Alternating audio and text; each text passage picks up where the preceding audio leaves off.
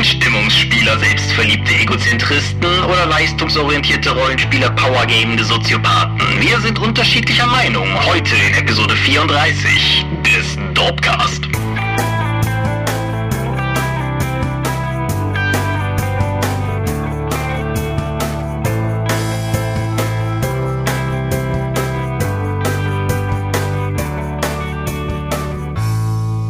Hallo und herzlich willkommen zu Episode 34 des Dopecast. Einmal mehr sitzen wir hier, wenn auch heute beide unfassbar müde, mit der Absicht, euch ungefähr eine Stunde lang mit unserem fröhlichen Gerede über das Thema Rollenspiel zu erfreuen.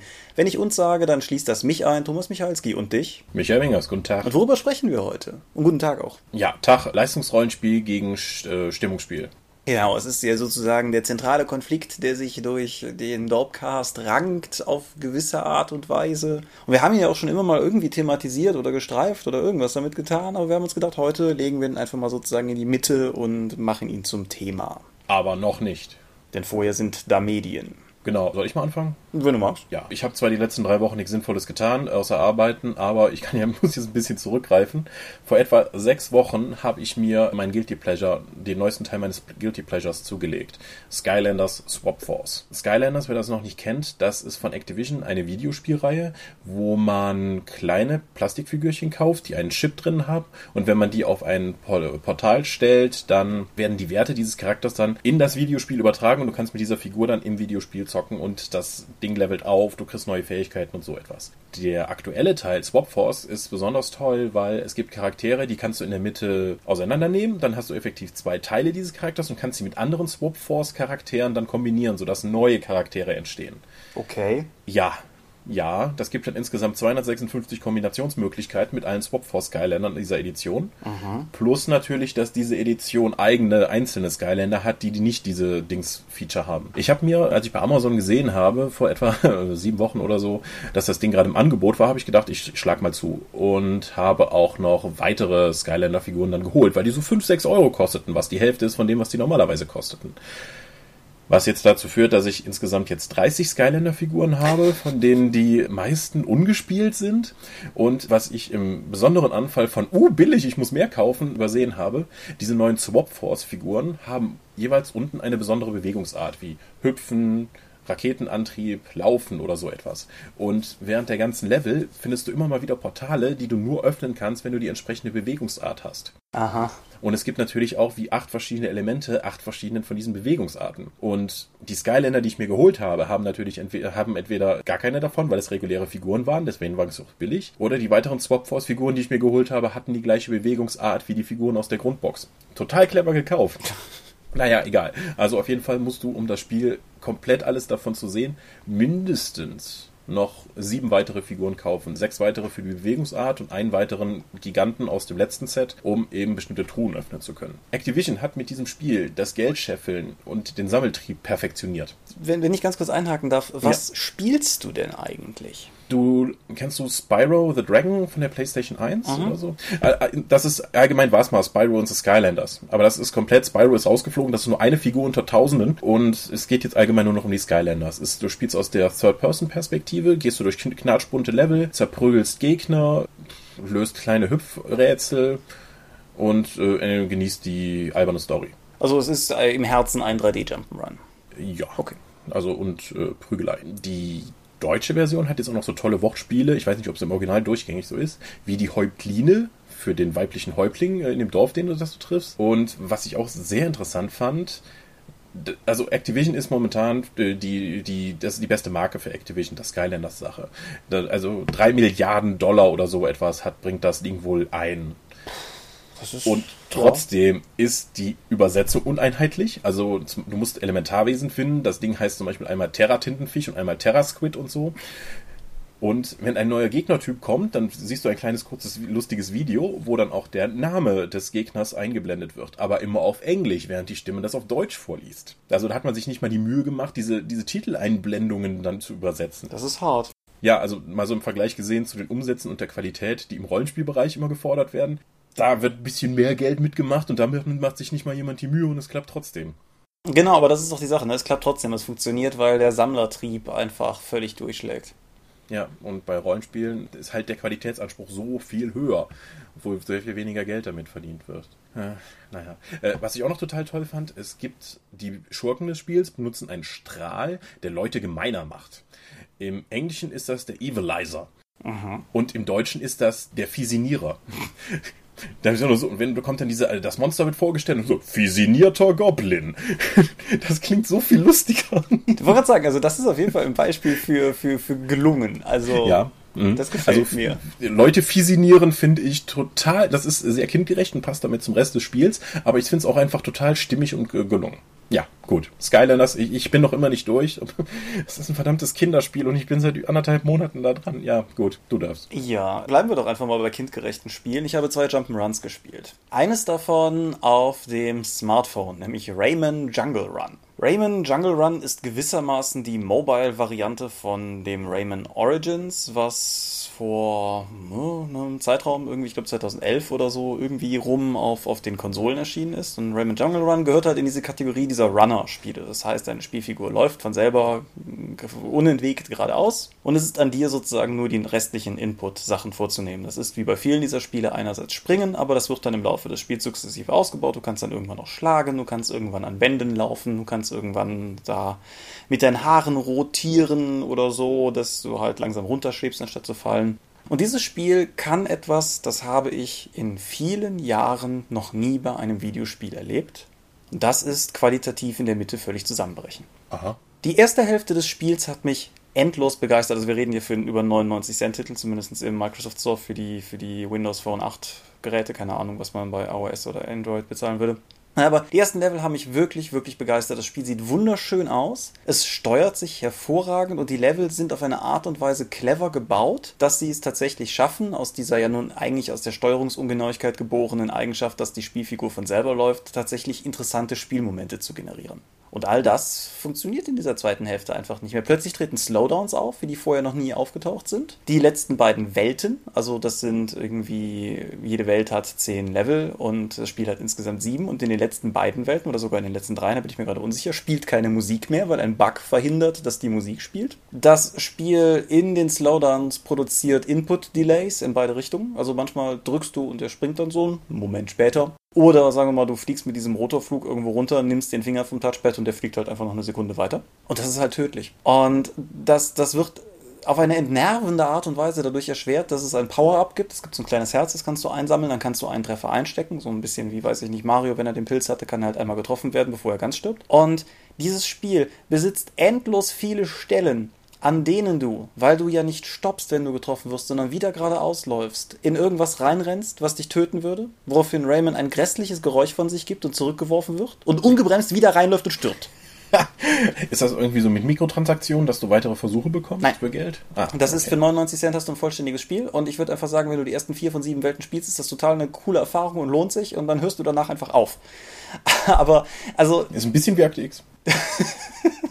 das ist richtig, ja. Nein, also so, sowas habe ich, also dass das dass Spiele vielleicht mal am Ende so ein bisschen gerusht oder so wirken, das hat man ja schon mal erlebt, oder dass Spiele von Anfang an unfertig wirken. Ich meine, wer das letzte Ultima vor vielen Jahren gespielt hat, weiß, wovon ich rede. Aber, also, so wie hier habe ich das noch nie erlebt. Ich weiß auch nicht, ob das eine Windows Phone-Geschichte ist, ob das vor allen Dingen halt bei den niedrigeren Lumias auftaucht. Also, vielleicht haben die größeren Lumias die Slowdowns nicht, weil die mehr RAM haben, weiß ich nicht. Aber auf jeden Fall, das war in den letzten Leveln quasi nicht spielbar. Hm. So, Gegenbeispiel: DuckTales, das Remake, ist uh. äh, vor kurzem auf der Xbox irgendwie im Summer Sale durchgewunken worden und ist, soweit ich mir habe sagen lassen, auch neulich bei Steam mal wieder im Angebot gewesen. Das DuckTales Remastered ist ein Remake des ursprünglichen NES-Titels, der ist 1989 bzw. 1990 erschienen und dann in Folge auch auf den Gameboy portiert, portiert worden, 1990 überall außer in Australien, da erst 1998. Na egal. Danke für diese Trivia, Thomas. Ja, super, ne? Auf jeden Fall, das Ganze ist ein relativ werkgetreues Remake in, in vielerlei Hinsicht. Die Figuren sind jetzt halt handgezeichnete oder zumindest sehen aus wie handgezeichnet und der ganze Look entspricht jetzt ziemlich exakt der Serie. Die Spielwelt an sich ist eher so eine 2,5D Optik, wie man das von moderneren Jump'n'Runs ja häufiger gewohnt ist. Die Steuerung ist grundsätzlich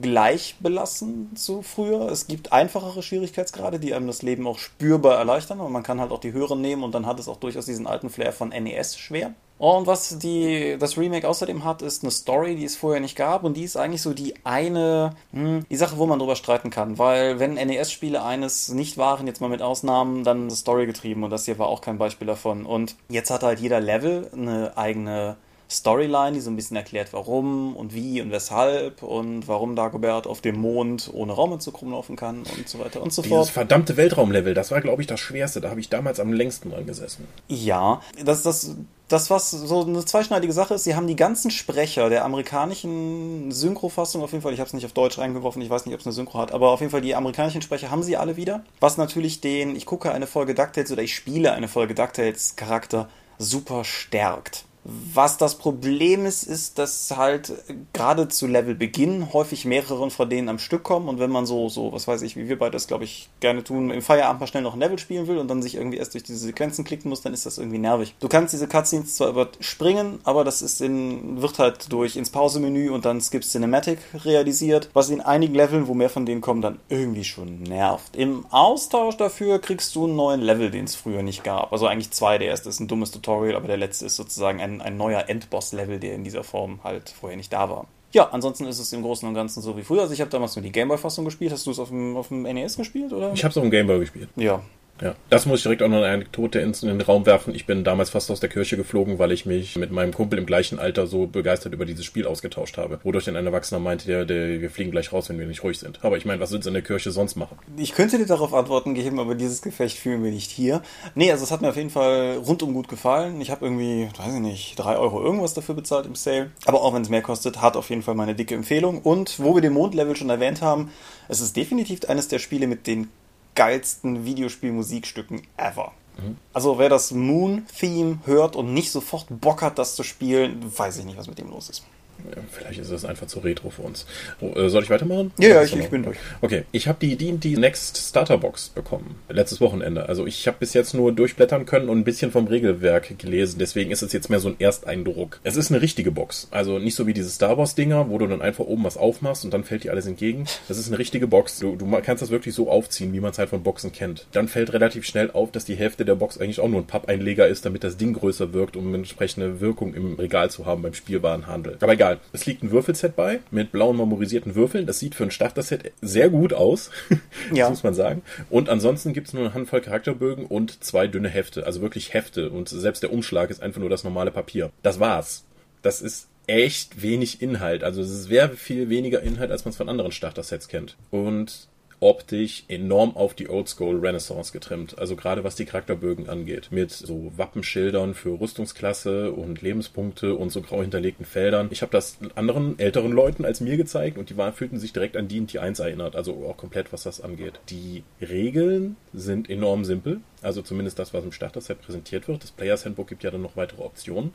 Aber das, was im Player, äh, jetzt im Starter-Set drin ist, ist wirklich, wirklich wirklich minimalistisch. Und was mir direkt aufgefallen ist, so beim Überfliegen alleine, die Verantwortung für den Spielverlauf wird von den Regeln auf den SL geschoben, da, dass das Spiel tatsächlich ausgewogen irgendwie gestaltet wird. Also steht immer wieder dabei, da, es gibt sehr, sehr viele Situationen, da gibt es die Advantage- und Disadvantage-Sache. Das heißt, du kannst, für, wenn du einen Vorteil hast, kannst du 2W20 würfeln und den besseren aussuchen. Wenn du einen Nachteil hast, musst du 2W20 würfeln und dir das schlechtere aussuchen. Und darüber entscheidet meistens der Spielleiter. Es gibt Anleitungen dafür, wie du gibst einen Gegner in die Zange, dann kriegst du wohl für den Angriff einen Vorteil.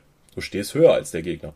Du kriegst dafür einen Vorteil. Du liegst am Boden. Du hast einen Nachteil. Und ich habe damit ein Problem, weil das, es läuft eigentlich immer auf diese eine Sache raus, einen Vorteil mit dem SL auszuhandeln. Ob du den jetzt wirklich bekommst oder nicht. Weil es gibt keine Miniaturen mehr. Es ist alles relativ unklar geregelt. Der Spiel, du musst darauf vertrauen, dass der Spielleiter tatsächlich ein fairer Schiedsrichter ist oder zumindest da sitzt, um dir den Spaß, Spielspaß zu generieren man wird einfach nicht besser. Die Charaktere werden nicht besser. Also ich glaube, auf Level 5 wird dein Angriffsbonus steigt auf plus 3. Vorher war der plus 2. Es gibt in dem Abenteuer, wie ich es überflogen habe, so gut wie keine magischen Gegenstände. Du hast am Ende auf Level 5 vielleicht mal eine plus 1 Rüstung. Ja, okay. Damit ist für mich einer der größten Motivatoren, die, die zu spielen, wie gesagt, ich bin mit der dritten Edition dazugekommen, ist weg. Mein Charakter wird nicht besser. Ich kann keine coole Scheiße. Genauso sieht das Buch auch aus. Also immer wenn Helden zu sehen sind, stehen die halt irgendwo rum oder liegen. Es gibt keine magischen Schwerter, die leuchten oder so etwas. Die sehen einfach uncool aus. Das, das, die sehen aus wie Level 1 Helden, die gerade irgendwie aus Versehen in eine Monstergruppe gelaufen sind. Wobei ich an dem Punkt vielleicht tatsächlich abwarten würde, ob das nicht ein Starter-Set-Ding ist. Also. Ich bin unsicher. Ja. Also, äh, ich glaube, das ganze Spielgefühl ist darin ausgerichtet. Weil ich weiß aber auch nicht, wie du das inhaltlich erklären willst, weil diese, diese Welt braucht keine Helden. Du bist einfach nur aus Zufall da. Wenn ich so schaue, ein Oger, der schon, der macht halt 2w8 plus 5 Schaden oder so. Und du hast, der, ich glaube, der zäheste Schlachtheld hat 11 oder 12 Lebenspunkte. Hau. Und die Trefferwahrscheinlichkeit ist nicht schlecht. Und du wirst halt nicht besser. Du kriegst zwar jede Stufe dann auch wieder deine Lebenspunkte dazu, aber du hältst halt nur mehr aus, aber du, du teilst nicht mehr wirklich viel aus, bis auf den Schurken. Und wenn halt so ein Oger eine Rüstungsklasse von 11 hat, warum brauche ich einen Helden, um den zu besiegen. Würde es dann nicht mehr Sinn machen, irgendwie sechs Milizsoldaten mit Bögen irgendwo hinzuschicken oder mit einem Speer? Weil der hat auch noch eine ziemlich gute Chance, diesen Oger zu treffen und stark zu verletzen. Der ist nicht so viel schlechter als ein Held. Ja. Jetzt, Wenn ich nicht als Held scheinen kann, ich, ich, ich weiß es nicht, wohin ich dieses Spiel noch führt. Ich möchte mir das weiter angucken, aber das ist vom gesamten Gefühl her nicht mein D&D. Also das hat ein paar Regelanleihen, vor allen Dingen an die vierte Edition. Von der dritten kann ich fast nichts sehen. Und von AD&D. Das ist wie AD&D mit ein paar... Guck mal, die vierte Edition hatte gute Ideen, ich schmeiß die mal dazu. Wie auch die Backgrounds übrigens. Ähm, ja, D&D 4 war nicht nur Kämpfen. Das hatte viele von den Hintergrundregelelementen sind aus D&D 4 hier, die jetzt da drin sind. Äh, ja, aber es ist nicht mein D&D, nach dem, was ich bis jetzt gesehen habe. Es macht bestimmt viele alte Männer glücklich, aber es ist nicht meins. Ja, ich, ich würde halt wie gesagt sagen, ich würde das erstmal unter Vorbehalt sehen, weil Starterboxen haben ja eine, jetzt vielleicht nicht unbedingt bei D&D, aber haben ja insgesamt eine Geschichte von Falschdarstellungen von Spielsystemen hinter sich sozusagen. Da kann man ja mal, kann man ja mal noch abwarten, was, was noch so kommt. Mhm. Aber ja, keine Ahnung, ich habe halt nicht reingeguckt, das ist jetzt unglaublich schwierig für mich, was dazu zu sagen. Ich hole das gerne nach, so wie ich mhm. mal Gelegenheit hatte, reinzuschauen, ob das jetzt die Starterbox wird oder ob ich direkt aus Players Handbook gehe, kann ich ja, aber noch nicht sagen. Da können wir auf jeden Fall gleich noch drüber reden. Wann, wann, wenn, wann kann ich mich als Held und als fähiger Spieler fühlen, wenn äh, irgendwie mir der Spielleiter gönnerhaft ein Advantage bietet, wodurch ich die 2w20 würfeln kann, was effektiv so viel ist wie ein plus 7 Bonus. Wenn du halt einen Angriffsbonus von plus 4 hast, dann ist es egal, ob ich plus 4 oder plus 5 habe, ob ich jetzt Level 1 oder Level 5 bin. Es kommt darauf an, ob ich den Bonus bekomme, mhm. die, äh, den Advantage. Also das ist, das, also mich befriedigt das gar nicht, aber da kommen wir ja gleich bestimmt noch zu. Ja, im, im Hauptteil sozusagen. Ja. Gut, dann reiße ich mal ganz schnell noch was aus, äh, von meiner Liste runter. Und zwar habe ich einen Film geschaut, den ich seit langer Zeit auf meiner Liste hatte und der mir jetzt, das ersetzt das allgemeine Thema der letzten Medien schauen fort, mir über Amazon Prime untergekommen ist. Und das ist der Teenage Mutant Ninja Turtles Animations-, also 3D-Animations-, wie auch immer, CGI-Film von 2007. Ja.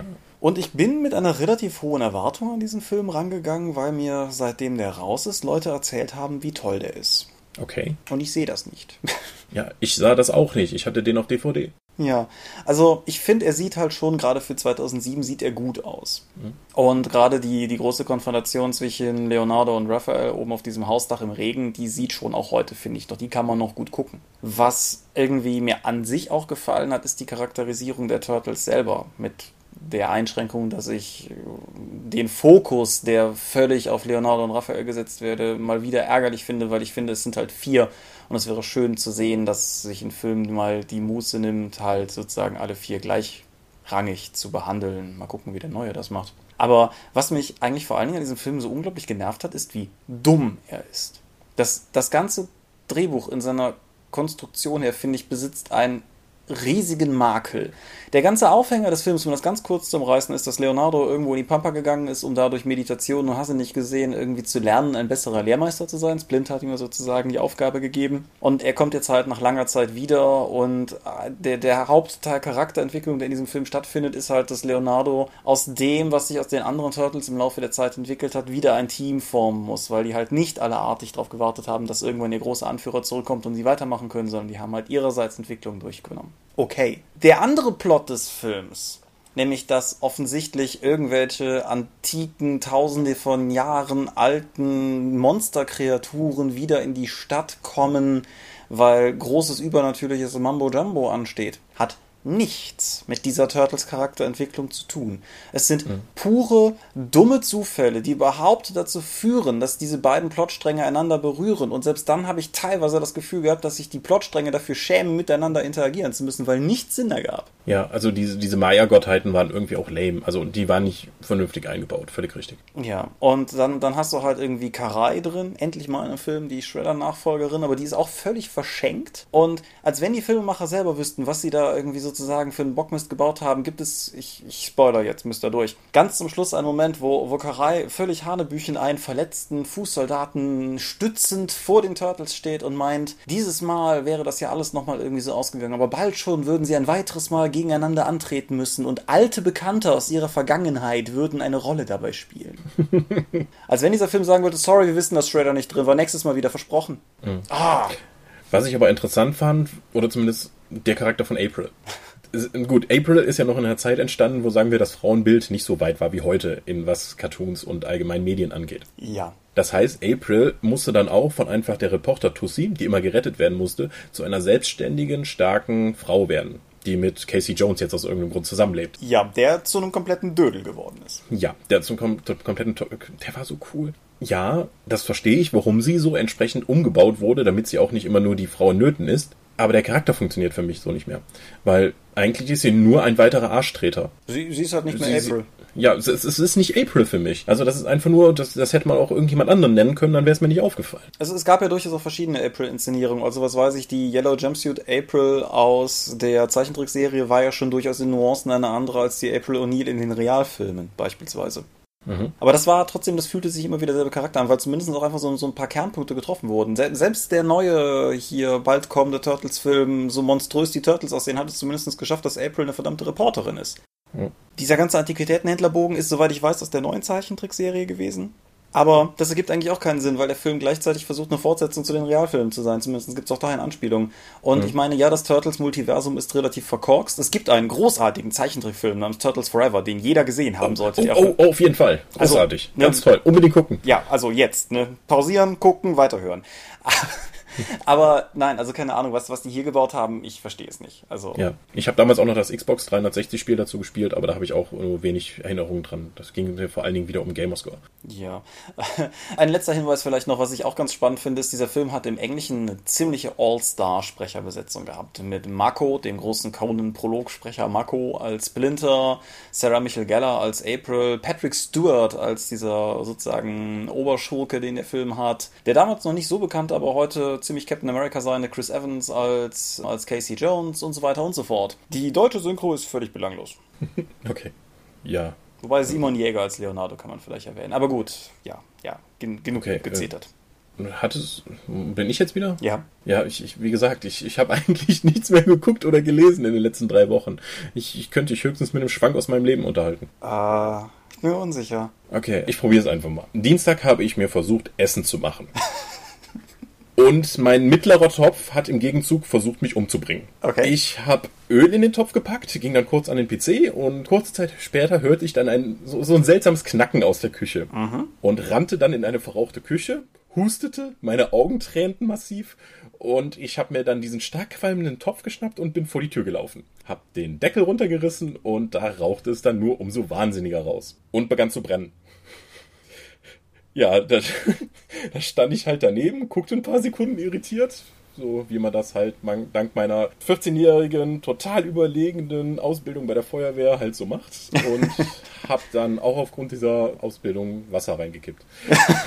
wie man das halt so mit brennendem Öl macht, ne? Ja, das ist eine super Idee. Ja, es geschah dann natürlich das, was ich erwartet habe und Flammen schossen noch höher raus. ja, aber ich habe ja gesagt, ja klar, mach das nicht zu Hause. Ich bin ausgebildet, ich weiß, wusste, was da passiert und ich hab, wollte dann einfach nur die Show genießen. Naja, das die Konsequenz ist jetzt, ich habe an dem Abend nicht mehr wirklich was essen können. Ich habe, äh, da war nicht mal was zu essen drin, sondern nur blödes Öl. Ich habe keine Ahnung, was da passiert ist. Naja, auf jeden Fall habe ich jetzt vor der Tür, von meiner Eingangstür, klebrige Ölreste an der Wand und auf dem Zaun und einen ruinierten Topf. Hurra. So, du darfst. Wie schließe ich denn daran an? Honor Among Thieves ist ein Star Wars Roman. Ganz kurz. Honor Among Thieves ist der zweite aus dieser Star Wars Romanreihe, die zu drei Teilen sich jeweils auf einen der Charaktere fokussiert. Ich habe vor einer Weile schon über den ersten davon gesprochen gehabt. und schon darauf hingewiesen, dass der dritte ein bisschen krückig ist, weil die ersten beiden jetzt noch vor dem ganzen Disney-Sturz, das Expanded Universe-Kram gelaufen sind, und der dritte danach kommt. Insofern ist fraglich, inwiefern die wirklich noch irgendwie aneinander anschließen.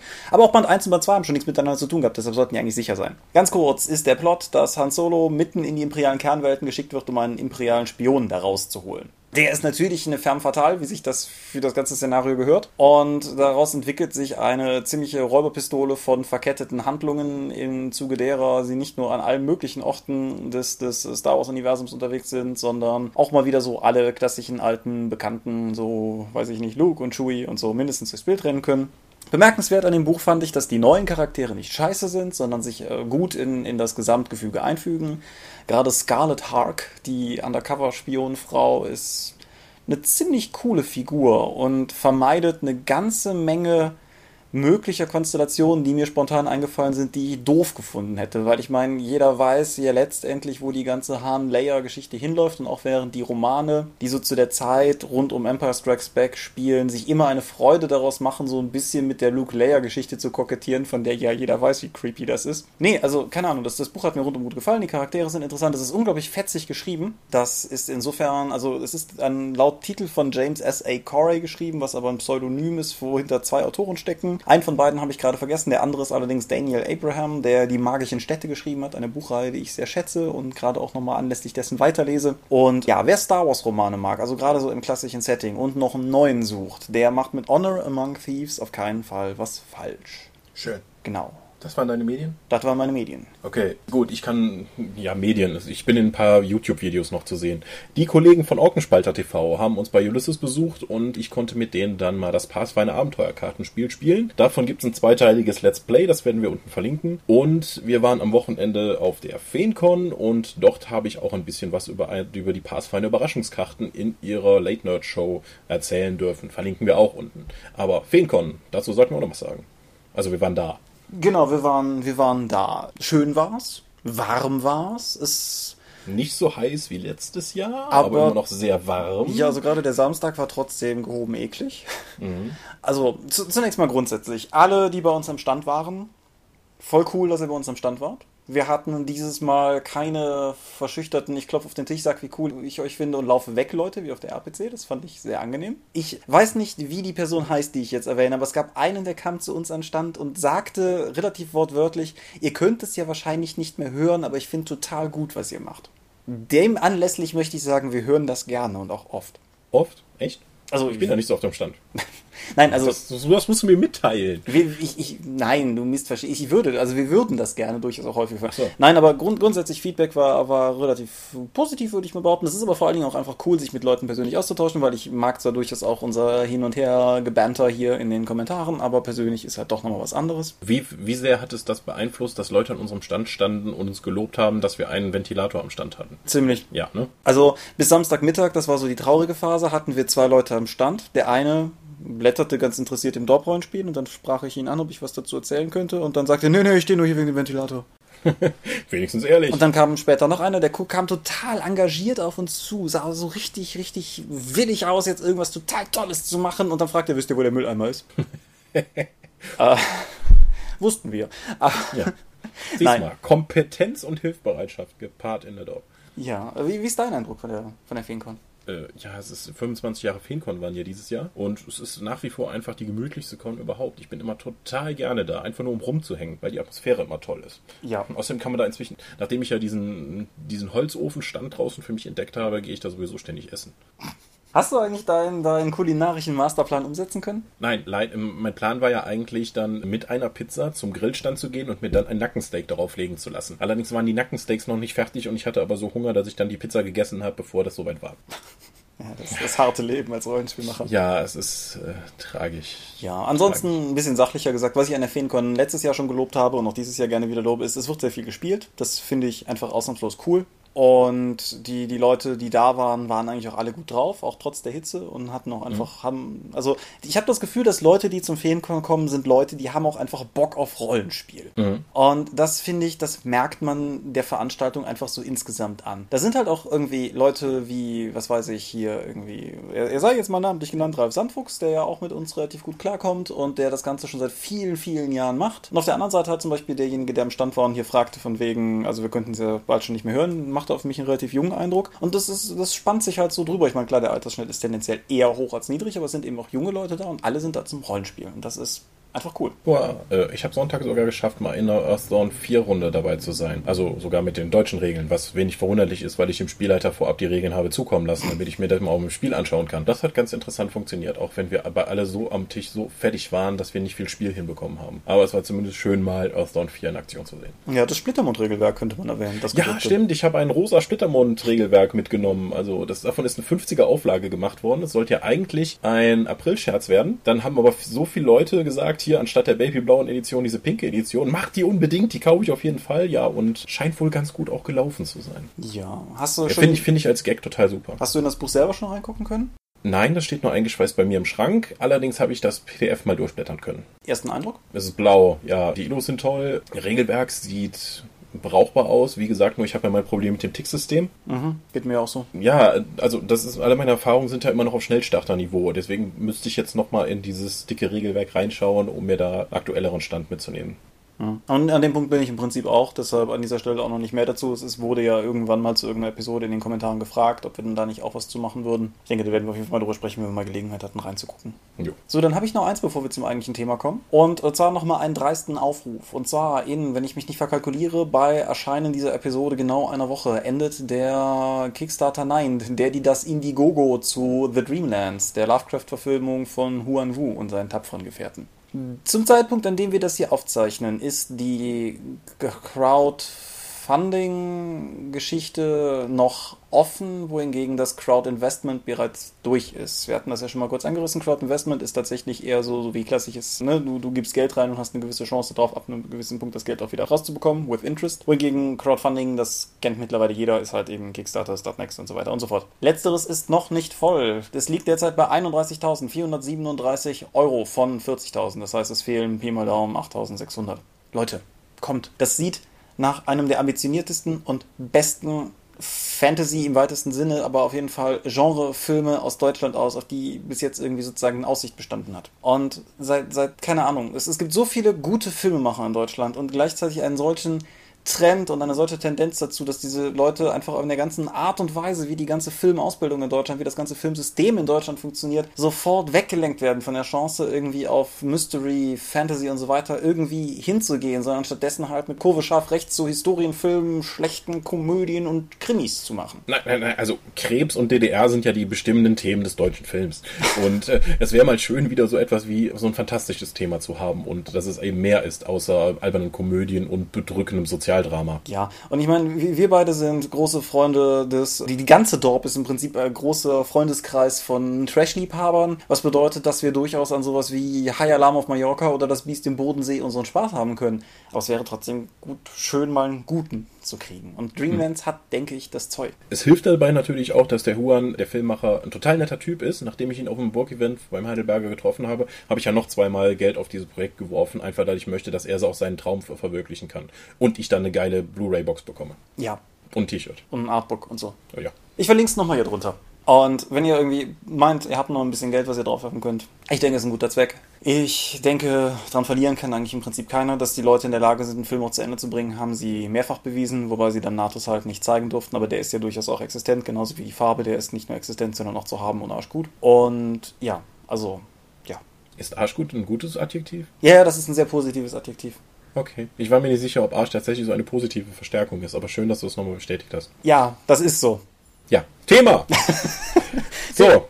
Ja, Herr Mios, Ja. Wir sprechen über zwei sehr diametrale Arten, das Thema Rollenspiel zu betrachten. Ja, deine und die richtige. Also es gibt, äh, wir sprechen über leistungsorientiertes Rollenspiel gegen, was war das, charaktergerechtes Rollenspiel? Wie würdest du es nennen? Du nennst es immer Stimmungsspiel. Ja, Stimmungsspiel, das passt super. Ich wollte gerade sagen, das ist ein Begriff, gegen den ich mich ja nicht mal wehre. Umso schlimmer. Nein, also ich bin ja ganz klar ein Vertreter des leistungsorientierten Rollenspiels oder Abenteuerrollenspiels. Was ist das für dich? Fange ich mal so rum an. Leistungsorientiertes Rollenspiel? Ja. Ich, ich würde es, glaube ich, auf zwei Standbeine stellen.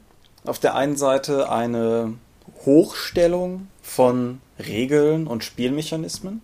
Also auch eine, eine nicht, nicht, nicht mal zwangsläufig, aber wenn mutmaßlich daraus folgend, aber nicht mal zwangsläufig eine hohe Komplexität, aber eine hohe, wie soll ich sagen, eine hohe Kraft, die von den Regelmechanismen ausgeht, eine hohe Bestimmungskraft, die davon ausgeht, die sozusagen relevant ist für den anderen Aspekt, nämlich das, was du manchmal unter Ärsche treten packst, aber was ich allgemein unter Charaktereffektivität, Verlässlichkeit einer durch diese Regeln geformten Spielwelt und eine große Rolle von Charakterprogression definieren würde. Okay, das ist jetzt schon sehr an Systeme angelegt. Ich würde es weiter weg vom System nehmen, obwohl ich hier in vielen Teilen nicht komplett widersprechen würde. Leistungsorientiertes Rollenspiel ist für mich der Versuch der, oder die Umsetzung der verdammt nochmal beste Spieler für die Gruppe und ihre Ziele zu sein, der du sein kannst. Okay. Also, wenn du einfach sagst, in der Gruppe, wir sind eine Gruppe wie ein Fußballteam.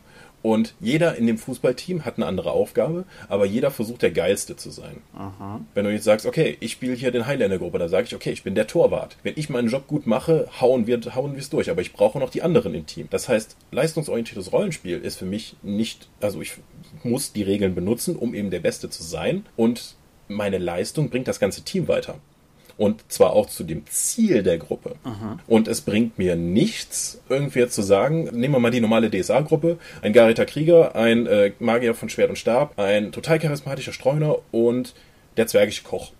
Der zwergische Koch ist kein leistungsorientierter Rollenspieler und passt vermutlich nicht in den Rest der Gruppe, nach dieser Konstellation, die ich gerade genannt habe. Weil die anderen haben ein klares Ziel davon, Abenteuer zu erleben und Leuten auf den Arsch zu treten und einfach geil in dem zu sein, was die Gruppe will, nämlich Abenteuer erleben.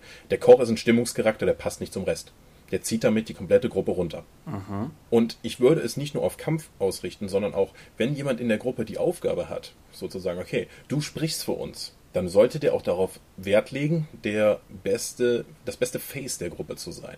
Also entsprechende Charakterwerte hoch haben, sich auch, und es bringt alles nichts, einfach nur der Beste zu sein. Du musst auch Spaß daran haben, deine Rolle auszufüllen. Da kommt nämlich der Rest ganz von alleine. Aha. Und du musst die Regeln kennen. Also äh, im leistungsorientierten Rollenspiel musst du die Regeln kennen. Jeder Spieler muss die Regeln für, ins Allgemein kennen und auch vor allen Dingen die Sachen für seinen Charakter. Es geht, ein leistungsorientierter Rollenspieler ist kein Casual Gamer. Das ist nicht jemand, der einfach vorbeikommt, äh, auf den Charakterbogen guckt und, und dann wieder jede Runde wieder aufs Neue fragt, was muss ich eigentlich würfeln? Und ja, mach mal. Ja. Ja. Und ich ziehe meinen Spaß tatsächlich aus diesem leistungsorientierten Rollenspiel. Wir wissen, was wir wollen und wir arbeiten mit aller Kraft darauf hin, um es umzusetzen. Dass, dass du versuchst oder dass der leistungsorientierte Rollenspieler versucht, der Beste zu sein, impliziert ja zum einen, dass es, oder dann sagen wir mal so, das impliziert ja auf jeden Fall, dass es einen messbaren Erfolg gibt. Ja. Weil du kannst ja nur der Beste sein, wenn du sozusagen, ne, wenn, wenn du halt diesen Erfolg auch belegen kannst und sei es nur dir selbst gegenüber. Woran machst du das fest? Im Kampfumfeld ist es relativ einfach. Hm, gut, da ja. kann ich, gibt sowas messbare Werte wie Schaden oder wie viel Gegner haue ich pro Runde um, wie viel ist mein Feuerball groß genug, um irgendwie alle zu erreichen. Aber auch habe ich es eben geschafft, indem ich 15 Punkte über den, über dem Verhandelnwert vom König gekommen bin, um ihn dazu zu überreden, nicht nur einfach mehr Geld zu bezahlen, sondern uns vielleicht sogar ein Lehen zu abzudrücken, weil der Wurf einfach so geil war. Oder äh, habe ich einfach die, oder bringe ich den König äh, in meinem Charakter so in Widersprüche, dass er irgendwie bereit ist, uns noch mehr rauszugeben oder noch was mehr rauszuschlagen, kann ich ein, indem ich einfach eine geile Idee habe, als mein Magier irgendwie mit der Umgebung so mit meinen arkanen Fähigkeiten interagieren, dass uns dadurch ein Vorteil entsteht. Also Vorteile für die Gruppe generieren. Das ist meistens in der Systematik des Spiels messbar und auch im Spiel bemerkbar. Mhm. Was unterscheidet den leistungsorientierten Rollenspieler vom Powergamer? Nichts Powergamer sind leistungsorientierte Spieler. Wobei ich auch nochmal Powergamer für mich Powergamer möchte ich nicht wissen als so ein Munchkin, der irgendwie nach Regellücken sucht und dann anderen Leuten den Spielspaß verdirbt. Indem er einfach sagt, haha, guck mal, ich habe hier die Regellücke gefunden, jetzt bin ich alle viel besser als ihr und ich übernehme noch eure Rollen. Das kann ich nämlich gar nicht leiden. Wenn er irgendwie, ich habe das einmal erlebt in einer Pathfinder-Runde, wo dann die Frau des Spielleiters dann irgendwie ankam, ja, ich habe mir einen neuen Charakter ausgewürfelt. So, okay, dein schlechtester Wert, dein schlechtestes Attribut ist 14 und dein Durchschnittswert ist 17. Du hast, wenn du, wenn du die nach Punkten gekauft hättest, dreimal so viele Punkte investiert wie wir anderen. Das macht natürlich keinen Spaß. Das ist Betrug. Das ist kein Powergaming. Der Powergamer innerhalb der Regeln macht er das Beste daraus. Mhm. Ja, ich weiß, du machst ja gerne irgendwie, ja, ich nehme mal meinen Kampfwert nicht so hoch, weil das gehört zu meinem Charakter. Ein Powergamer oder ein leistungsorientierter Spieler wird so nie denken. Der würde sagen, das ist doch Blödsinn, ich spiele einen Krieger, warum soll ich nicht mit Maximalwert in Kämpfen anfangen, um dann eben das Beste aus meiner Rolle und für die Gruppe rauszuholen. Mhm. Ja, okay. Aber ich denke, das zeichnet auf jeden Fall ein relativ klares Bild. Ähm, auch wenn jetzt sozusagen die Gesprächsdynamik eigentlich voraussetzen würde, dass ich jetzt viel rede, möchte ich ganz kurz das Spiel sozusagen noch umdrehen und dich fragen, was ist mhm. denn ein Stimmungsspieler? Ein Stimmungsspieler ist bei mir vor allen Dingen negativ konnotiert, obwohl ich genau weiß, dass es eigentlich nicht so ist, aber im Sinne der Diskussion überspitze ich das jetzt wieder mal. Ein stimmungsorientierter Spieler ist nicht gruppenzentriert in seiner Ausrichtung für sein Spielziel, sondern egozentriert. Ich ganz überspitzt gesagt würde ich sagen, Stimmungsspiel ist Masturbation. Du möchtest, dass dein Charakter im Mittelpunkt steht, du möchtest deine Geschichte erzählen, du möchtest halt deinen Charakter in den Mittelpunkt rücken, nicht durch die Leistung, sondern durch deine Darstellung. Das muss nicht unbedingt die Gruppe weiterbringen. Ein stimmungsorientierter Spieler kann auch ganz gut damit leben, irgendwie die Gruppe zu verraten oder irgendwie nur sein eigenes Ding durchzuziehen. Stimmungsorientiertes Spiel setzt nicht die Regeln in den Vordergrund, sondern tatsächlich die Charaktere Charaktere und die Handlung. Mhm. Ein leistungsorientierter Rollenspieler würde einfach sagen, Handlung ist das, was durch meine Aktionen am Ende rausgekommen ist. Er arbeitet aber nicht auf das Erfüllen oder das Umsetzen der Story an sich hin. Ja. Ich möchte in einem Punkt zustimmen und in einem vehement widersprechen. Machen wir zuerst mal den, den Zustimmpunkt, der, der ist, glaube ich, einfacher. Also ich denke, du hast recht, dass die Charaktere und die Handlung im Gegensatz zu den Regelmechanismen die größere Rolle einnehmen. Also in diesem Sinne auch vor allen Dingen literaturtheoretisch gesehen die Charaktere der Figuren, also die Persönlichkeiten, weil die Regeln, die du eben bei beim ne, ist ja letztendlich auch Teil des Charakters, aber halt ganz ganz explizit die Typen. Und da das nimmt auf jeden Fall eine größere Rolle ein. Ich würde ergänzen in Bezug darauf noch die Spielwelt als solche. Also, wenn man so will, der Charakter des Spielleiters vielleicht. Die Ausgestaltung von NSCs, von, von Orten und so weiter und so fort. Wo ich nicht zustimmen würde, ist dieser Egozentrismus. Also ich weiß, was du meinst und ich glaube durchaus auch, dass es genug Fälle davon gibt. Aber ich glaube nicht, dass das so sein muss. Ich würde sagen, dass ein, ein sozusagen kooperativ für die Gruppe spielender Stimmungsspieler durchaus als Konzept existieren und funktionieren kann. Und zwar einfach dahingehend, wenn, wenn alle am Tisch die Zielsetzung haben, miteinander diese Geschichte sehr blumig und, und ausgefüllt auszubreiten, dann muss das Ausspielen der Charaktere nicht alleine sozusagen das gibt jetzt eine krude Metapher, nicht nur Selbstbefriedigung sein, sondern durchaus, das kann die ganze Gruppe voranbringen, indem das halt jeder tut und das, das Ideal von dieser Gemeinschaft von Gefährten dadurch getragen wird. Nicht der Charakter als solcher, sondern diese ganze Gruppe, die sich aus diesen Charakteren formt, ausgespielt wird.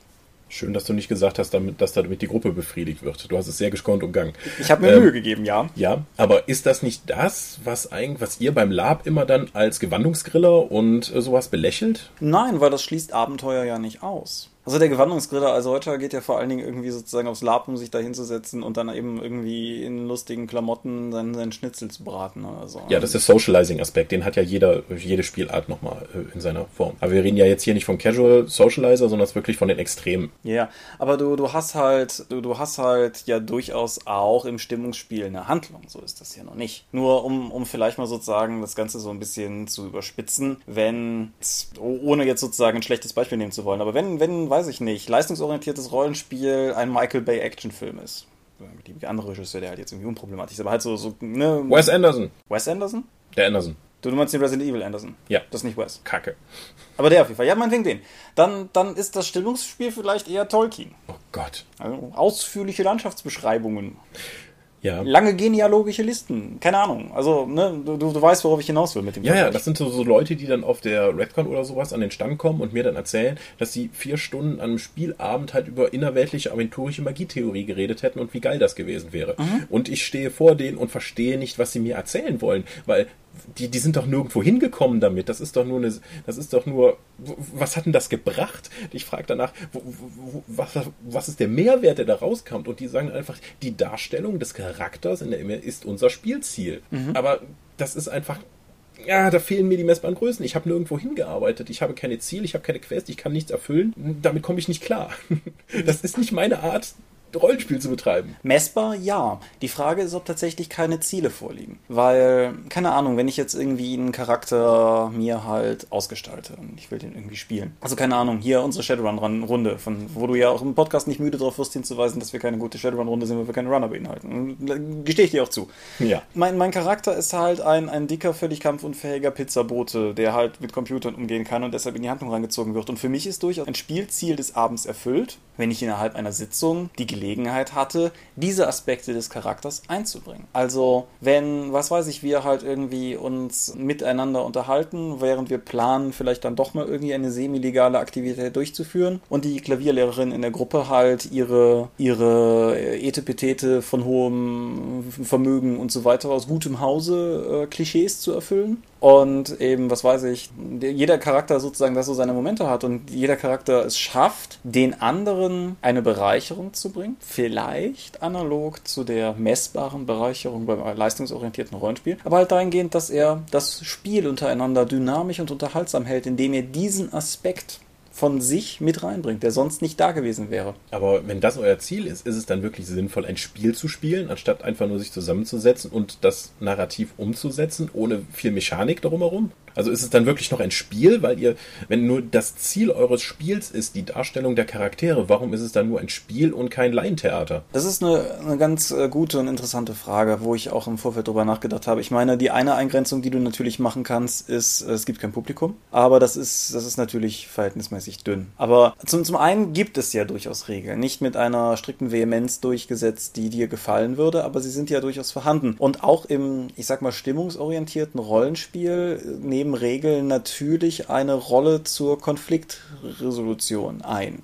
Da, das kann sehr unterschiedlich skaliert werden. Du brauchst kein D&D 4, du brauchst kein AD&D, was auch immer, um sowas wie die 1w6 Freunde zu spielen was, ähm, denke ich, ein relativ gutes Beispiel ist, was passiert, wenn ich alleine Regeln schreibe. Und du, du brauchst aber halt trotzdem vielleicht einen Mechanismus, wenn die Jugenddetektive beginnen, sich mit dem Räuber zu prügeln, damit der nicht wegläuft, bis der Kommissar da ist, dann brauchst du halt schon irgendwie, was heißt dann brauchst du, aber dann kannst du halt durchaus einen Zufallsmechanismus verwenden, um eine gewisse Dynamik reinzubringen. Es geht. Und das ist vielleicht so, so wie du die Abgrenzung zwischen Powergamer und Munchkin ziehst, ist es vielleicht auch wichtig durchaus, also ich meine, ich denke, ein Stimmungs- oder Erzählonkel orientierter, wie auch immer Spieler Spielleiter hat ja durchaus ein Interesse daran, dass die Geschichte erzählt wird. Aber das bedeutet nicht automatisch, dass er Railroading betreibt, zum Beispiel. Und in solchen Situationen, ich finde es halt durchaus spannend, wenn ich leite und in solchen Situationen auch nicht weiß, wie es ausgeht, weil der Wurf der Spieler letztendlich darüber entscheiden wird, wie die Geschichte weitergeht. Aber. Ja, das ist ja beim leistungsorientierten Rollenspiel nicht anders. Genau, aber. leistungsorientierter Rollenspieler, Spielleiter oder sowas benutzt ja auch oft genug Zufallstabellen, um einfach damit die Handlung entsprechend der auf unvorhergesehene Sachen von den Spielern agieren zu können. Hm. Es geht mir auch nur darum, sozusagen hervorzustellen, also das ist, wir sind, ich meine, die gibt es ja auch, ne? Aber wir sind jetzt nicht irgendwie so regellose Freeform-Leute. Also ich. Ich komme damit, damit komme ich überhaupt nicht klar. Ich habe das mal versucht, in so einer Runde mitzuspielen und ich, weil es völlig unklar war, was mein Charakter konnte und wie ich mit der Spielwelt überhaupt interagieren konnte, habe ich auch eigentlich nichts gemacht, weil es völlig so vage war. Ich war völlig überfordert mit der Situation. Hm. Was mir jetzt am Sonntag nochmal in der Earthstone 4 Runde aufgefallen ist. Was beginnt am Anfang jeder Con-Runde normalerweise? Die Leute stellen ihre Charaktere vor. Mhm. Was hörst du dann in der Regel? Also was ich jetzt wieder gehört habe, wie ich bin ein zwergischer Magier, der hat braune Augen und schwarzes Haar und trägt die und die Klamotten. Zu welchem Zeitpunkt, denk an dein gesamtes rollenspielerisches Leben, zu welchem Zeitpunkt waren die Haarfarbe oder Augenfarbe oder Größe eines Charakters jemals relevant? Gebe ich dir recht. Niemals. Ich habe, ich mein, ich hab, das ist mir, als die ersten beiden Spieler durch waren, ist mir das aufgefallen und ich habe dann direkt so die, die Hooks bei meinem Charakter, so, okay, erstmal Grund beschrieben. Ich bin ein orkischer, mein Name hat erstmal eine Geschichte erzählt. Ich heiße Hauerbrecher mhm. und ich bin ein Ork, der einfach nicht mal von seinem Clan da ist. Das ist ja schon mal ein Hook für eine Geschichte. Dann, das, das reichte eigentlich schon. Also ich bin normal groß, ich bin ein Ork, ich habe halt so ich heiße Hauerbrecher und ich bin nicht mehr Teil meines Clans und grummelig. Anstatt irgendwie zu beschreiben, welche Haarfarbe ich habe oder so. Mhm. Und ich glaube, das sind Charakterbögen schuld. Ja. Die, die, diese Einträge für Größe, Gewicht, Haarfarbe und Augenfarbe, die jedes Rollenspiel ever offensichtlich haben muss. Also ja, mhm. ich weiß, es gibt welche, die es nicht haben, aber ne? Verstehe ich auch nicht. Ge geht mir auch völlig, geht völlig an mir vorbei. Also es hat für, für, für, also nicht mal für den für den narrativen Sache, die die die ja dann liegt oder fürs Stimmungsspiel ist es wieder relevant und erst recht nicht für mich als leistungsorientierten Spieler, weil ich kann ja daraus nicht mal eine Handlung rausziehen. Nee, also ich meine, selbst wenn du vielleicht keine Handlung rausziehen kannst, mhm. aber wenn jetzt hier meine DSA 5 Beta Runde, zu der auch das Tagebuch geschrieben wird, wenn wenn einer meiner Spieler hm, beginnt zu beschreiben, dann kurz abbricht und dann sagt, also im Endeffekt sehe ich aus wie Kevin Sorbo in der Hercules Serie. Ja, super, alles ne? erklärt. Genau, ein Satz, alle haben ein Bild vor Augen. Das ist vielleicht nicht bei allen 100% akkurat, je nachdem wie lange es her ist, dass sie diese großartige Serie das letzte Mal gesehen haben, aber ähm, es, ist, es bringt ein Bild. Mhm. Und genauso, ich mag halt auch, keine Ahnung, wenn du, wenn du einfach mal, um, um bei dem literarischen Beispiel zu bleiben, wenn du dir die erste Einführung von Aragorn im Herr der Ringe anguckst, weißt du von ihm vor allen Dingen erstmal, dass er wie er in diesem dunklen Winkel sitzt. Sowas, mit sowas kann ich arbeiten. Wenn mir Leute beschreiben, wie der Charakter sich hält, wie so seine ganze, mhm. wie sein, seine Bewegungen irgendwie. Ne? Das, das schafft bei mir zumindest auch ein Bild vor Augen, das irgendwie relevant ist. Ist der irgendwie sehr agil oder wirkt er eher plump und ein bisschen gemütlich? So, das, das schafft geistige Bilder. Völlig egal, ob der braunhaarig oder blond ist. Genau, also mein Charakter existiert sowieso nur in, in der ersten Sitzung, nur in meinem Kopf und er existiert erst wirklich nach der ersten Sitzung in der Interaktion mit den anderen Charakteren. Genau. Ähm, wo wollte ich nochmal hin? Weiß ich nicht. Äh, andererseits nochmal, ich kann mich noch an meinen Torwall erinnern, wo ich dann auch mal das Zeug ausgewürfelt habe und plötzlich merkte ich, er hat die Minimalgröße und schwarze Haare. Da steckte natürlich dann auch erstmal eine Geschichte hinter, weil der so völlig untypisch außerhalb der Torwaller ist. Aber warum ist für dich dieses Stimmungsspiel so viel erfüllender als das leistungsorientierte Rollenspiel? Hm. Ich habe im Vorfeld der Episode mal versucht rauszufinden, ob es irgendwie belegt ist, aus welcher Richtung zum Beispiel die ganzen Amerikaner, also die Storytelling-Systeme von White Wolf kamen. Weil ich mich halt gefragt habe, ob das eigentlich tatsächlich alles sozusagen sinnvoll abgebildet ist, wenn man diese klassischen Rollenspiel-Stammbaum bis zur Chainmail zieht. Weil ich denke, dass wir im Endeffekt hier von zwei Ausprägungen sprechen, die aussehen wie das gleiche Hobby, aber aus einer sehr unterschiedlichen Richtung kommen der, der Aspekt, der, denke ich, letztendlich im leistungsorientierten Rollenspiel immer noch vorne steht, ist letztendlich der Wargaming-Gedanke. Oder meinetwegen auch einfach der Gaming-Gedanke. Oder einfach sagen zu können, wenn mich jemand nach der Spielsitzung fragt, was ist eigentlich passiert und ich ihm eine Antwort geben kann, anstelle von, ja, wir haben vier Stunden lang über Magietheorie geredet oder wir haben den nächsten Run geplant und ich habe eine Pizza ausgeliefert. Ja, wobei, das ist ja dann für uns passiert. Also, ne, das mal. Ja, ja. Nein, aber meine Überlegung ist halt sozusagen in, in die Richtung, dass das ist insofern, dass das ist, das ist nicht mal ein Faktor eigentlich für mich gewesen, bis ich halt sozusagen auf diese ja relativ verbreiteten Diskussionen über Spielstile und so dann mal gestoßen bin, sondern ich komme halt viel mehr aus der Literaturecke und habe Rollenspiel eigentlich immer eher als interaktive, also heute wird man Interactive Fiction sagen, also als, als interaktive Erzählform aufgefasst. Und du brauchst vielleicht tatsächlich die Regeln manchmal als Schiedsrichter in den Fällen, wo es krass ist. Also, keine Ahnung. Ich habe kein Problem damit, wenn mich einer fragt und sagt irgendwie, keine Ahnung, sag mal, Spielleiter, wenn ich da irgendwie zum Schrank gucke, steht da ein Whisky. Habe ich kein Problem mit Ja oder Nein zu sagen. Wenn mir einer halt sagt, irgendwie, keine Ahnung, Spielleiter, ich versuche den zu hauen, dann will ich zumindest irgendwie ein Zufallselement drin haben, weil das halt eine vielleicht signifikantere Erscheinung ist. Davon ausgehend, dass das diese ganz unterschiedliche Herangehensweise an etwas ist, was dann letztendlich dazu führt, dass x Leute um dich rumsitzen und miteinander in irgendeiner Form diese Geschichte ausbringen. Ich denke, dass daher diese Frage, warum ist das eine erfüllender als das andere, fast nicht zu beantworten ist, weil ja, das, das eine meines Erachtens nicht unbedingt ein Faktor für das andere ist. Wird, wird klar, was ich meine? Es ist eigentlich diese Kartenspielsache, ne? Also das ist wie wir sagen, okay, wir machen eine Kartenspiel-Convention und dann sitzen am Tisch jemand, der Poker spielen möchte und jemand, der Mau Mau spielen mhm. möchte. Beides sind Kartenspiele, aber sie erwarten was ganz anderes davon, obwohl sie mit den gleichen Karten spielen. Deswegen, genauso ist es bei Rollenspielen. Es kommen Leute mit völlig verschiedenen Anforderungen zusammen an den Tisch und glauben, sie würden alle Rollenspiele spielen, aber eigentlich sind ihre Bedürfnisse was ganz anderes. Ja. Von, von dem, was sie von dem Spiel erwarten. Und die, diese, diese Art, also beziehungsweise jede, jede Ausprägung, auch das, das leistungsorientierte Rollenspiel bedient durchaus Interessen, von denen ich ganz klar weiß, dass die da besser aufgehoben sind. Du hast, du hast eben mal ganz kurz das Beispiel angeführt mit dem, mit dem besten Redner in der Gruppe. Mhm. Das ist halt so ein ganz klassisches Beispiel. Weil wenn du,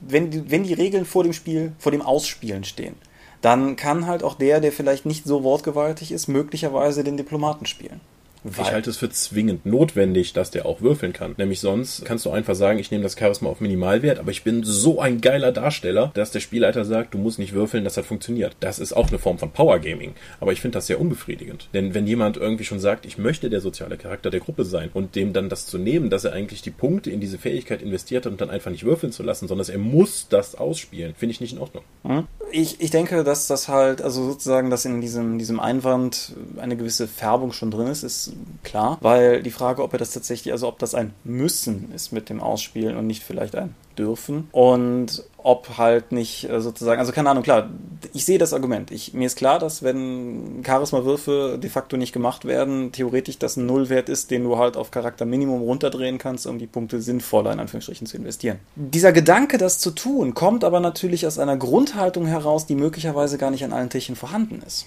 Wie du eben schon sagtest, wenn ich einen Charakter baue, verteile ich Punkte nicht immer unbedingt auf Effektivität, sondern manchmal eben auf, auch auf Charakter. Das, das führt zu dem, was im Freundeskreis teilweise die Michalski-Charaktere genannt wird. Also Leute, die mm, ein unglaubliches ja. Maß an Punkten verteilen, um nichts zu können. Thomas Michalskis Fähigkeit, aus dem Maximum an Punkten ein Minimum an Effektivität rauszuziehen. Ja.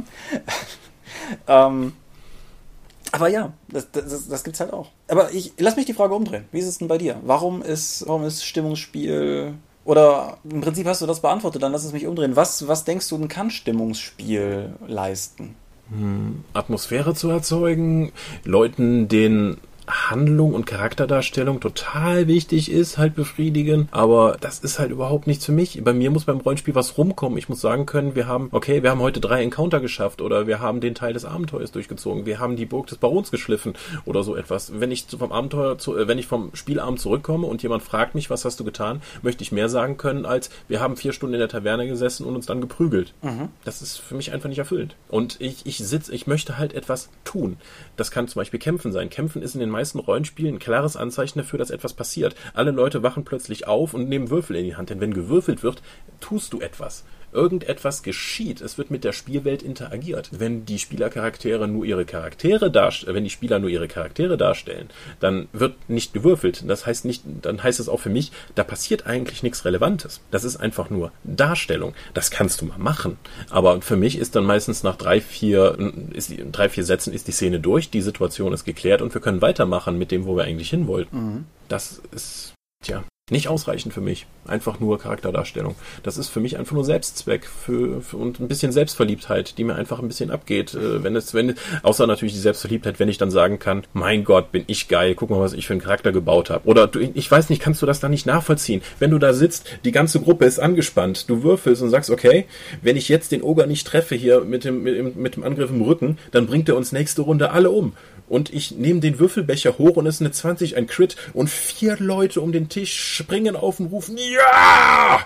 Das ist so unglaublich befriedigend für mich viel mehr, als es irgendwie da sein könnte, ne, ne, den äh, Spielleiter zuzugucken, wie er eine halbe Stunde mit dem Mädel darüber redet, was für eine traurige Geschichte der NSC gerade erlebt hat und der, die, der jeweils die Rolle ausspricht. Das finde ich, da, da ich, bin ich nicht involviert. Das finde ich wahnsinnig öde, Leuten beim Reden zu sehen. Ich kann das nachvollziehen. Ich kann auch deine Kritik nachvollziehen. Ich denke halt auch, dass du in gewisser Weise, ich soll sagen, die Negativbeispiele aufbläst, geistig, jetzt gar nicht irgendwie arglistig oder so, sondern einfach, weil, weil Wahrnehmung so ist, genauso wie ich das mit leistungsorientierten Rollenspielen genauso mache. Und das natürlich sozusagen dann auch in gewisser Weise immer zu Karikaturen dieser Situation führt, weil, wie gesagt, ja klar, natürlich kann, kann ich das nachvollziehen.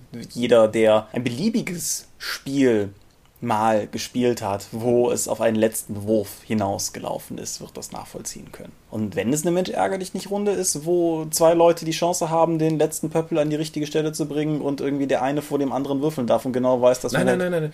Das ist banal. Das ist, dann entscheidet ja, bei dieser Situation entscheidet ja nur der Würfel. Beim leistungsorientierten Rollenspiel haben meine Aktionen mich an diese Stelle geführt und der Würfel ist nur noch dann ein Zufallselement. Ich, ich muss das Gefühl haben, dass ich das geleistet habe. Nicht das Plus-1-Schwert, das ich irgendwie zufällig gefunden habe in der Hand oder nicht gerade der W20, den ich gemacht habe, sondern alle meine Aktionen und meine Charakteroptimierung bis zu diesem Zeitpunkt haben mich zu diesem effizienten Ziel geführt. Das muss, das ist wahnsinnig befriedigend für ah, mich. Okay. Kann ich, kann, also kann, kann ich nachvollziehen, den Einwand, weshalb mein sozusagen meine Analogie nicht funktioniert. Aber klar, also es bleibt dabei, ich, ich kann das halt mhm. durchaus nachvollziehen. Einschränken muss man da vielleicht auch noch sagen, dass dieses leistungsorientierte Rollenspiel natürlich durch Videospiele sehr viel effizienter umgesetzt werden kann. Weil die ganze Rechnerei dahinter und so etwas kann alles der Rechner übernehmen und du kannst einfach am Computer sehr viel genauer planen. Und auch dieses geile, ich habe ein Plus 3 Schwert gefunden und jetzt habe ich noch eine bessere Rüstung und so etwas, lässt sich durch Videospiele und Online-Rollenspiele sehr viel besser darstellen. Weswegen auch ein großer Teil dieser Leute dann, sobald das Videospiele so möglich war, dann abgewandert sind von den Conventions hin zum, zum Computer. Mhm. Wohingegen das Stimmungsspiel, ja danach, das kannst du ja nicht durch Computer simulieren, dafür brauchst du andere Menschen. Deswegen ist das immer noch da. Mhm. Was, was, hm, was hältst du von folgender Analogiebildung, wo wir von Videospielen sprechen? Ich glaube, ein Genre, wo ich meinen Spielstil fast irgendwie ein wenig einordnen könnte, wären teilweise Point-and-Click-Adventures. Und zwar explizit die Sorte mit jetzt, also weniger auf die Qualität oder Logik der Rätsel bezogen, sondern, also mein, mein anerkanntes All-Time-Favorite-Spiel ist und bleibt Baphomets Fluch, der erste Teil. Einfach halt auch, weil du, was weiß ich, mit jedem verkackten Markthändler in Syrien reden kannst und mit dem sozusagen einen Dialog führen kannst. Die halt alle mhm. einen Hintergrund haben. Und du kannst halt dieses Spiel völlig abschröpfen sozusagen, was die, einfach was die Farbigkeit der Welt betrifft. Da bist du aber weniger auf dem Gedanken, dass es ein Spiel ist, sondern du hast dann mehr diese Interactive Fiction, die du auch haben wolltest. Genau, deshalb sage ich ja, vielleicht ist das ja. tatsächlich ein, ein Analogieschluss, der funktioniert. Was ja auch ganz interessant ist, weil wenn man mal außerhalb von Deutschland und abseits von wenigen Kickstartern guckt, ist tatsächlich das ja ein Genre, das wiederum auf dem Computer sich eigentlich recht schlecht gehalten hat. Ja, also wie ja Stay Forever immer wieder gerne sagt, also das Point-Click-Adventures waren ja das bestimmende narrative Medium der 90er. Mhm. Das ja dann zu den 3D-Shootern gewechselt ist, obwohl die viel schlechter dafür geeignet sind. Obwohl die gehen ja davon aus, dass der, dass die Immersion sehr viel stärker ist, indem du eben diese Ego-Perspektive hast. Ja, das, das ist ja auch durchaus eines dieser in Stay Forever immer wieder geäußerten Argumente, dass du halt bei einem Point-and-Click-Adventure auf die Figur guckst und nicht das Gefühl hast, die Figur zu sein. Das ja auch eine unterschiedliche Erzählperspektive ist, so auch in der Literatur, da findest du ja auch beide, beide Beispiele. Ja. Hm. Aber jetzt kommen wir wirklich von Hölzchen auf Stöckchen. Wenn du aber jetzt sagst, diese Interactive Fiction ist dir total wichtig, wozu brauchst du dann, also brauchst du nicht unbedingt andere Spieler dafür? Oder ist dir diese Interaktivität mit anderen Spielern in der Wechselwirkung wichtiger, anstatt einfach nur mit der Wechselwirkung mit einem vorgegebenen Ablauf wie in einem ah, Adventure? Das, äh, das meinte ich eben vorhin, als ich sagte, dass ich diesem, diesem Egozentrismus und diesem, diesem gruppenfeindlichen Gedanken sozusagen nicht zustimmen möchte. Klar, jeder am Tisch trägt dazu bei. Und jeder, also jeder Spiel, der Spielleiter halt sowieso, ne, weil er tausend Rollen theoretisch verkörpern muss. Aber jeder am Tisch hat in irgendeiner Form seine, seine Rolle und spielt die. Aber weil es halt alles Menschen sind, ist es in gewissem Maße unberechenbar, wie sich das entwickelt. Und das macht für mich sowohl als Spieler als auch als Spielleiter einen großen Teil des Reizes aus. Weil du kannst, was weiß ich, als Spielleiter natürlich Situationen konstruieren, die einen gewissen Handlungsverlauf begünstigen. Einfach weil man ja ein bisschen weiß, wie die eigenen Pappenheimer funktionieren. Und ja, keine Ahnung, wenn ich jetzt irgendwie Fantasy spiele und meine Gruppe besteht aus Paladinen und ich weiß, dass da irgend so ein, so ein schwarzmagischer Kultistenzirkel in der Stadt unterwegs ist, dann habe ich eine relativ große Chance, dass sie sich da schon irgendwie drum kümmern werden. Ein blödes Beispiel jetzt, aber dennoch weißt du halt nie so genau, was passiert. Und genau, also dieses, dieses gemeinsame Erzählen, finde ich, trägt sehr dazu bei, dass es reizvoll ist. Es ist für dich aber auch wichtig, ergebnisoffen zu spielen und nicht am Ende so zu spielen, dass die Handlung durchgeht. Mhm. Also du möchtest keine Handlung erleben, sondern das Charakterspiel ist dir vor allen Dingen wichtig. Mhm. Ich möchte eine Handlung erleben, aber ich möchte, also das, das führt uns ein bisschen fort und ein bisschen hin zu der Railroading-Episode vor viel zu langer Zeit. Mein, mein Grundgedanke ist, dass du einen Handlungsrahmen baust der halt auch gewisse Wenn-Dann-Situationen durchaus abdeckt, aber innerhalb dieses Rahmens die Charaktere agieren lässt. Also mir ist schon wichtig, dass eine kohärente Rahmengeschichte da ist. Dass nicht willkürlich Dinge passieren, um die willkürlichen Aktionen der Spieler sozusagen zu unterfüttern. Aber dass halt schon sozusagen es eine Geschichte gibt, die durch die Taten, aber eben auch durch die Charaktere der Figuren, der Spieler getragen werden.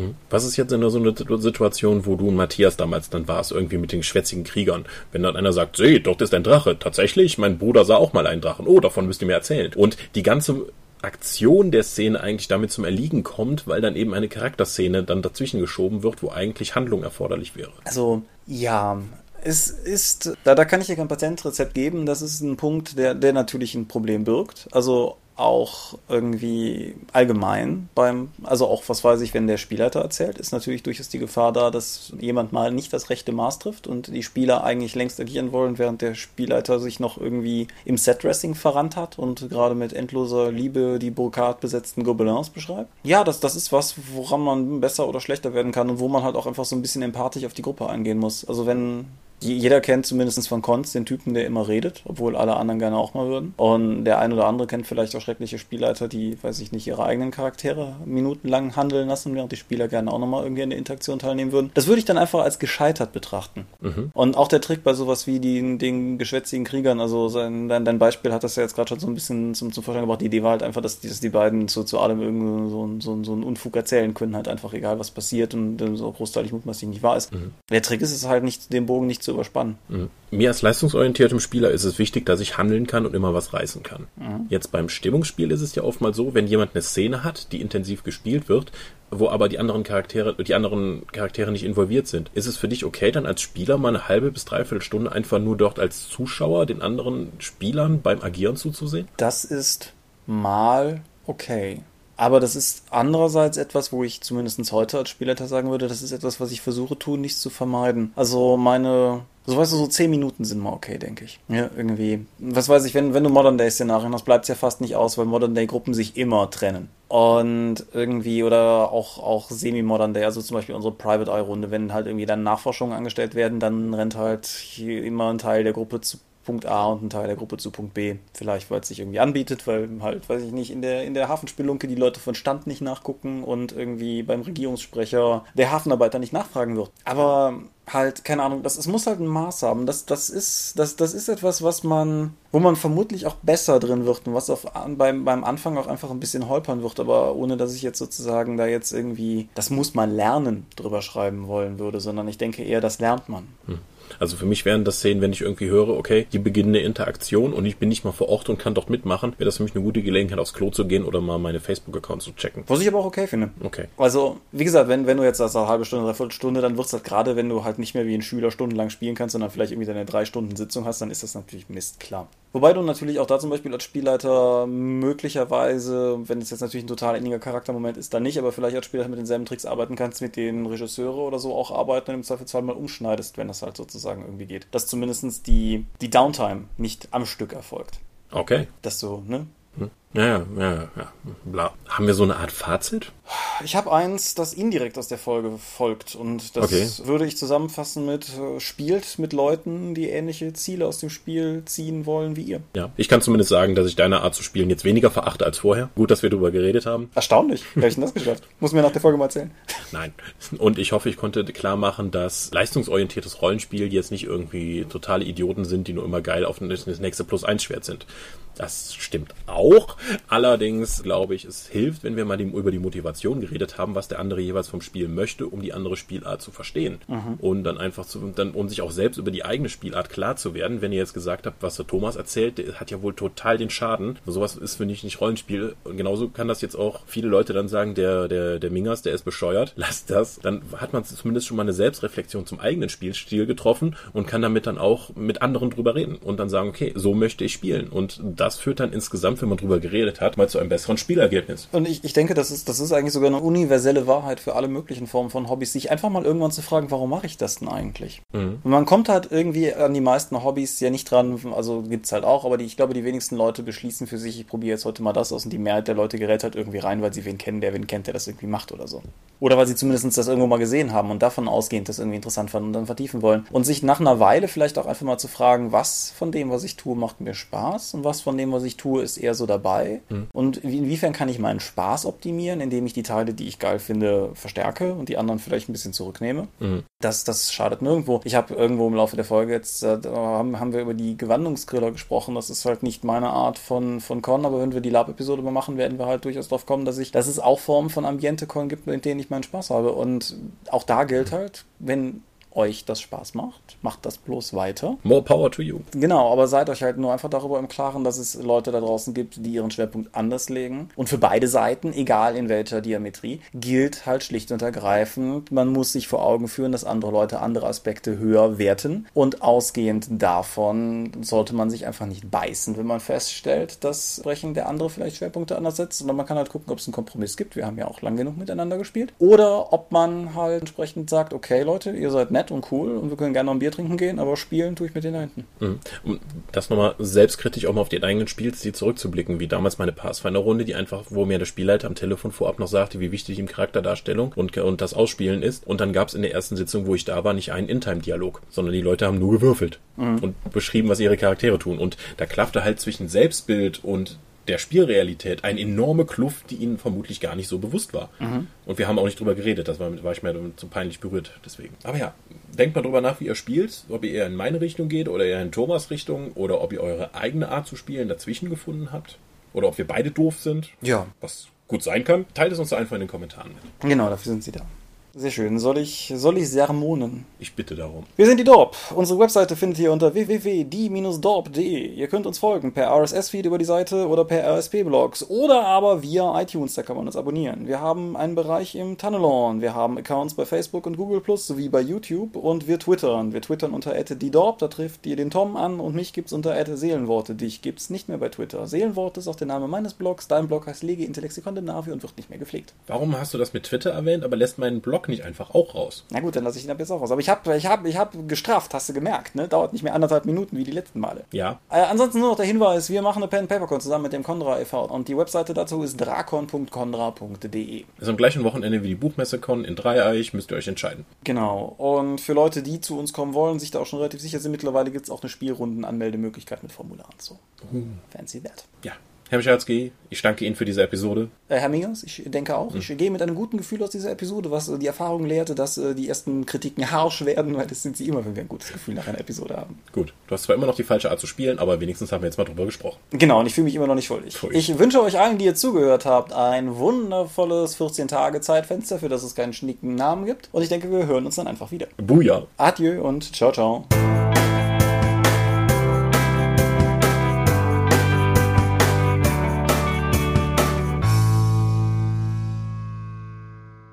Stimmungsspieler Quatsch.